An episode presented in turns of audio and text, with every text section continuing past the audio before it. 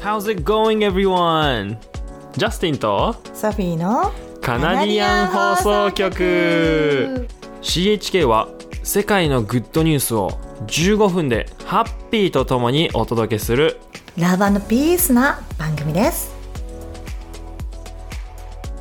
はい皆さんこんにちは。始まりました。う CHK ニュース。ホストのジャスティンと。ソフィーです。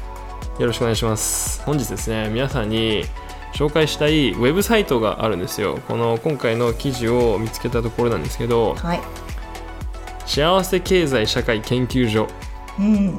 ていう。素敵な名前。ね、これは一体何だということなんですけど。略して幸せ犬幸せ犬ね。いいよね。Institute for Studies and Happiness Economy, Economy and Society うん。なんか素敵な感じじゃんね。いいとあの思なんか明るいニュースとかでグル Google で調べたら出てきたサイトなんだよねこれ。でまあすごい世界だったり日本だったりのまあ比較的明るいなんかポジティブになれるようなニュース、でなんかみんなの関心度が高い内容とかが結構並んでるなと思ってて。で今回選んだ記事はいいねいいね。無条件ベーシックインカムの実験に賛成は46%英国の調査からうんこの記事はニュースです。幸せニュースですね。2020年12月2日の記事です。RSA より。RSA は2020年10月ベーシックインカムについての英国の人々の捉え方に関する調査結果。噛んじゃう。ほら俺キャスターになれねえこれじゃ。大丈夫。この調査によると自分が暮らす地域でのベーシックインカムの実験に賛成非常に賛成またはどちらかといえば賛成と答えた人たちは46%と反対と答えた16%を大きく上回りましたとあります、46%もう約約半数だね。2人に1人ぐらいが UBI ユニバーサルベーシックインカムっていうこれね言えないの。そうあの噛んじゃうの。ね、ユニバーサルユニバーサルユニバーサルデザインって聞いたことあるかな、うんうんうんね、なんかみんなに利用されるようなサービスというかデザインっうん。うんていうのでユニバーサルデザインっていうのはなんか聞いたことあると思うんだけどその意味のユニバーサルね、はい。ユニバーサルなんかみんなのベーシック基本インカム収入。うんうんうん。っていう。なんかまあ全員に配られる無条件で配られる。ってことだからどうなんだろう。あ赤ちゃんにも配られるのかな例えば。あこれは違うんじゃないかな。無条件って言われたらそうなんじゃない？あだからそれで果たしてそれが必要かってじゃあ例えば赤ちゃん生まれてきた赤ちゃんに UBI を与えてうんうん。使われないじゃんって、あででももそれを例えばじゃあその家族内で使うっていう風にするのかっうんうんうん。て分かんないけど。例えばカナダだったら、うん。あのチャイルドベネフィットとかがあるでしょ、うんで子供たちにもチャイルドベネフィットが与えられていてそれを親名義で子供の名前だけど親宛てに来るよね、うん。親がそれを管理して、まあ、貯金する人は貯金するみたいな感じ、うん。子供のために。貯金しないで使っちゃう親ももちろんいいけどそれも子供のために使うっていうことで、うんね。まあ子供の将来の学費だったりとか、うんうんまあ普通に、教育のための本を買ったりとか、そういうのに使っていくっていう人もいるから、ね、でも国的にさやっぱやってほしくないのって貯金だなと思うから、なんかなるべく使ってもらえるような確かに。使ってもらえるようにと思ってまあたなんか金額をまあちょっと少なくしたりなんかあんまりたくさん与えてもやっぱり国が例えば自分の国の中で生み出せないくらいのお金うんうん。回せないくらいのお金だったら他の国から借りるしかない。そうなるとやっぱ借金してまで UBI を施行する意味ってあるのかっていうので多分反対派とかも言ってくるんじゃないかなと思って。うん確かに。反対派が16%いるって書いてある、ね、そうだね。うん。うん。でその反対している人たちの層がどうやら、うん。あのまあ年配の方たちでしかもその安定志向、そのまあうん。経済的に安定したいって思ってる人たちがまあ多いっていうことで、ね。まあ、働く人、まあ、働かざる者食うべからず的なことも思ってるのかもしれないし。まあっていうかもうほら年金がもらえるような年齢になってる人たちとかだったうらん。すでに年金出てて自分たちは、まあ、正直年金今まで納めてきて今もらえてるシステムだから、なるほどね急にベーシックインカムとかに変わっちゃうと、うん。ちょっとえ自分たちの年金もらってたあのもらえる額が減るんじゃないかとかそういう懸念もあるんじゃないとか今まで働いてて納めてた分そうそうそうそう。自分はもらう資格があるのに死ぬまでちゃんともらい続けたいけどそれがなんかみんなともら払ってない人もなるほどね。もらえるっていうのは不公平と思ったりする人もいるのかこれもしれない。難しいよね。俺はさなんかどっちの見方もありだなと思ってそのまあ働いて納めた分後で老後もらえるっていうのもいいんだけどそれがじゃあ、まあ、例えば日本だったらさ保証されてない、うん。でいくらじゃあ年金もらえるのって話でさ、そうだね。ね、今わかんない。そうじゃあ本当に納めててももらえる保証がないっていう不安も抱えながらそれについて納めなきゃいけないのかっていうものも嫌だし。そう。だしなんかもう時代とともになんか変わってってもいいんじゃないかなみたいなシステムもさ、うん、そうですね。でこの特徴的なあの言葉がさ egalitarian egalitarianism っていう、うんうんうんうん。あの平等主義。はい。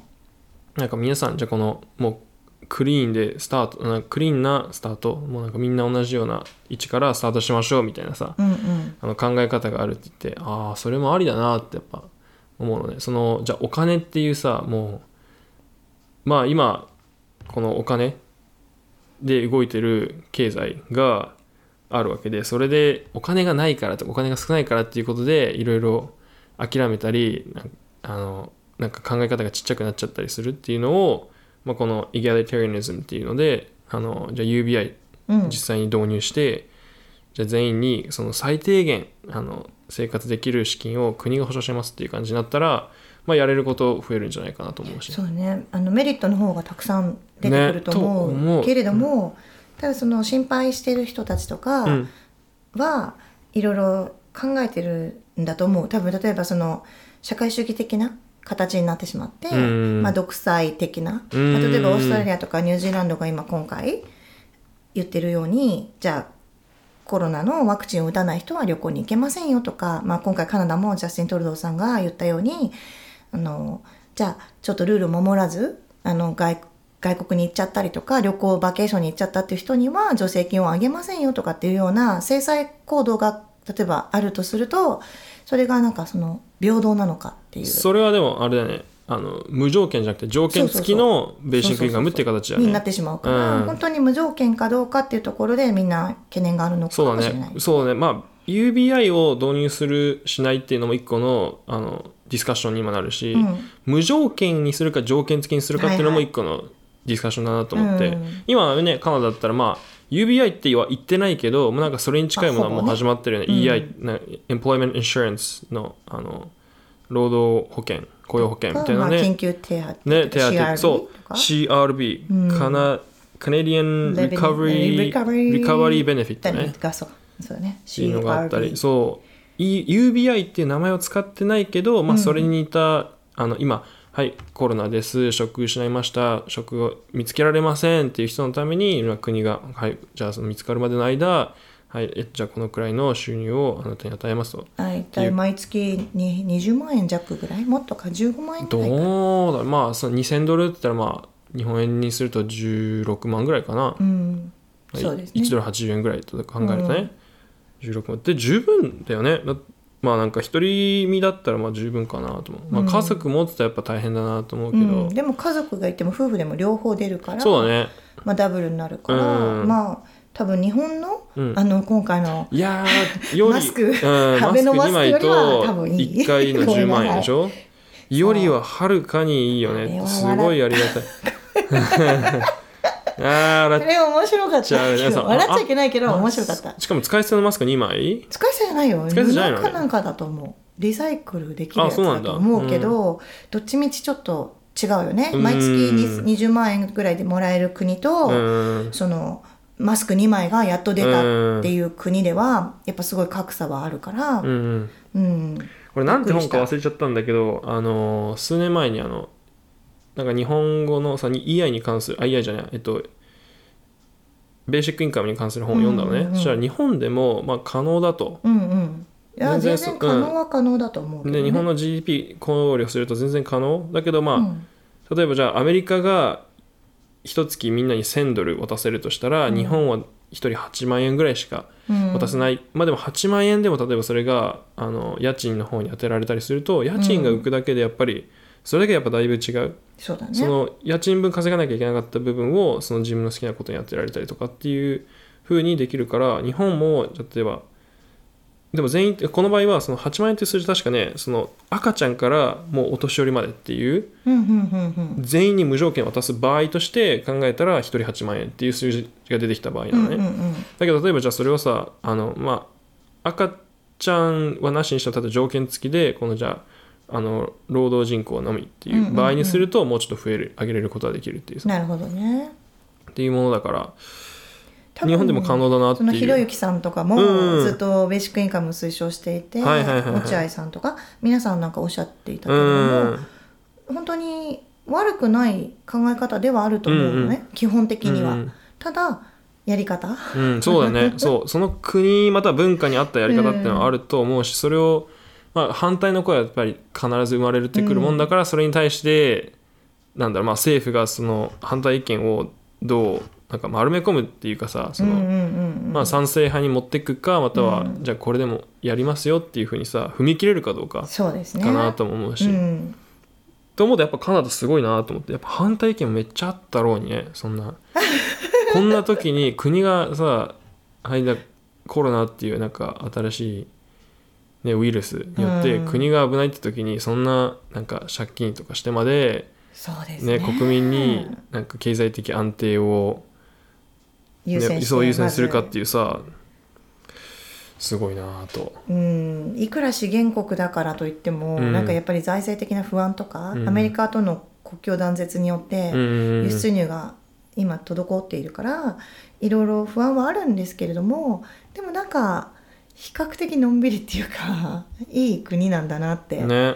うん、思いますよね。ただ将来的に本当にさっきも言ったように独裁的になってしまったりするとうんそ危険。うん。ベーシックインカムのリスクってそこですよね、うん。例えばその国がこうだよって言ったことに逆らうと、じゃあベーシックインカム出なかったらもう生きていけなくなってしまうから、うん。自分たちが自活する自活する力がないっていうのはすごいそのリスクがある、うん。だからベーシックインカムはベーシックインカム、うんうんうん。あくまでもベーシックインカムで、もう最低限っていうことで、プラスアルファは自分たちがじゃあその与えられた自由な時間っていうのの中で何を有意義に使っていくかっていう。自分の中でさじゃあベーシックインカムを自分の副収入として捉えるのか、うんうんうん。メインの収入として捉えるのかっていうので、それのみで生きていくのそうそうそうかとかっていうのでやっぱマインドも違うと思うし、うんやっぱふあくまで副収入なんかメインはやっぱり自分で稼ぎましょうっていうさ、うんうん。なんか誰だったかウォーレン・バフェットさんだったかななんかすげえ面白いこと言ってたんだけど、うん。例えば今世界にあるお金を全て全員全人口に平等に配ったとすると、もう数年後には今と同じような分配になってるって、うん。そのやっぱ使っちゃう人は使っちゃう。稼げないまま使っちゃう。で稼げる人はそのままみんなからお金をうん。稼ぐから、結局はまあ今みたいななんか格差生まれるんだと、ってうん言っててああなんかあ平等平等言ってるけど平等にしたところで結局今の姿に戻っちゃうのかなともね時間が経つと、っうんうんうん。ていう、まあだからやっぱその人々のなんかマインドと考え方っていうのがまあ変わんないとってさうんまあねこのね今の時代は、うん。やっぱりその一人一人が雇われっていう感覚じゃなくて自分で自分のライフをデザインしていくっていうような意識を持った人を増やしていかなくちゃいけないわけだから、うん。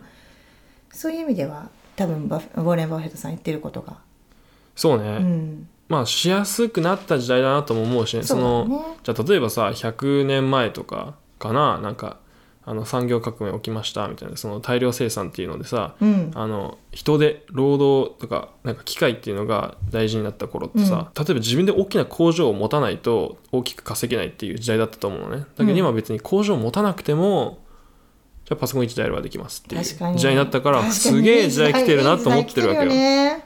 それは間違いないよ。だって本当に夢みたいな時代ですよ、うん。今は。そうだ別にじゃあね YouTube とかであの売れるが稼ぐオンラインで稼ぐ技じゃないから、うんうんうん。ね、Amazon のなんかドロップシッピングとかでもさ、うんいいわけじゃんって、ね、そうじゃなくてやもいい。り方次第やる気さえあればみんな何でもいろいろ選択肢がある選択肢が増えたっていうのがすもうすごい贅沢だなってうん、思うわけですね。いいですよね。でも夢はある話だなと思います、ね。世界がね本当、うんどんどんベーシックインカム化が進んでそうね。これさ不安がなくなればどうだってねとりあえず家があってご飯が食べれたら、うんうん。まあなんとか贅沢はできないかもしれないけど、ねあのまあ健康的で文化的な最低限度の生活ってねあの、うん。言ってるじゃないですか日本がね。ねそれですよね。絶対基本的人権の尊重。そこはなんか大事だと思うので、うんうん。ぜひねちょっとね日本もね検討してみていただきたいなって思いますね。ね日本で UBI は実行されるのか、ね。これ、えー何年後かにまた話してみたいトピックだなと思います。本当ですね。時間がかかりそうですけど、ぜひ日本も頑張ってほしいなと思っています、いい国だからね。はい今日はそんなユニバーサル・ベーシック・インカムの紹介でした。イギリスのリレポートより。以上ジャスティンとソフィーがバンクーバーからお届けしました。ここまで聞いてくれてどうもありがとうございます。ここであなただけにとっておきの情報をお届けします。ジャスティンとソフィーの勝手にプチ PR 本日紹介したい商品はスノーフィート。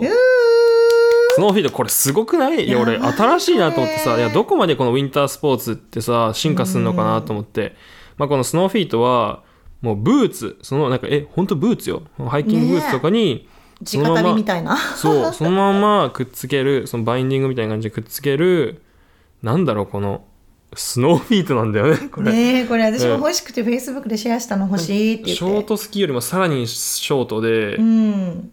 滑れちゃうっていう、しかもスノーシューの代わりにハイキングもできるみたいなビデオがねなんか載ってるんだよね。まあ、ハイキあれをハイキングっていうのかそれともなんかなんていうんだっけスキーのさこうやってシャーって。あああの歩く。リーみたいな。そうそうそうそう、んん。っていう感じで滑るっていう意味なのかわかんないけど。歩く滑る。ついてるよ滑るのが目的だからなんか歩くっていうふうにはないけどでも歩けるじゃんこれ。こんだけ軽くて短かったら、そうですね。全然歩けちゃうじゃん。いやぜひこれ今ねすごい欲しいもののね上位にあるんですけど、うんねこれ気になるよね。ちょっとまずお近くのゲレンデにあの使えるかどうかをご確認いただいた上でね。もしかしたらダメって言われれちゃうゲレンデに、うん。があるかもしれないからね。ね。全然安全そうだし問題なさそうなんだけどわかんねないけどね厳しいゲレンデもあるかもしれないからね、お値段なんと150ドルからとなってお2ります。200ドルぐらいになってますねそうですね。たくさん買えばお得になるようですね。色も 色も黒と青と赤3色あるようです。ね。以上スノーフィートの紹介でした。ここまで聞いてくれた皆さんどうもありがとうございます。あなたの一日をちょっとハッピーにできてたら嬉しいです。Thanks for tuning in guys. Don't forget to live, laugh and love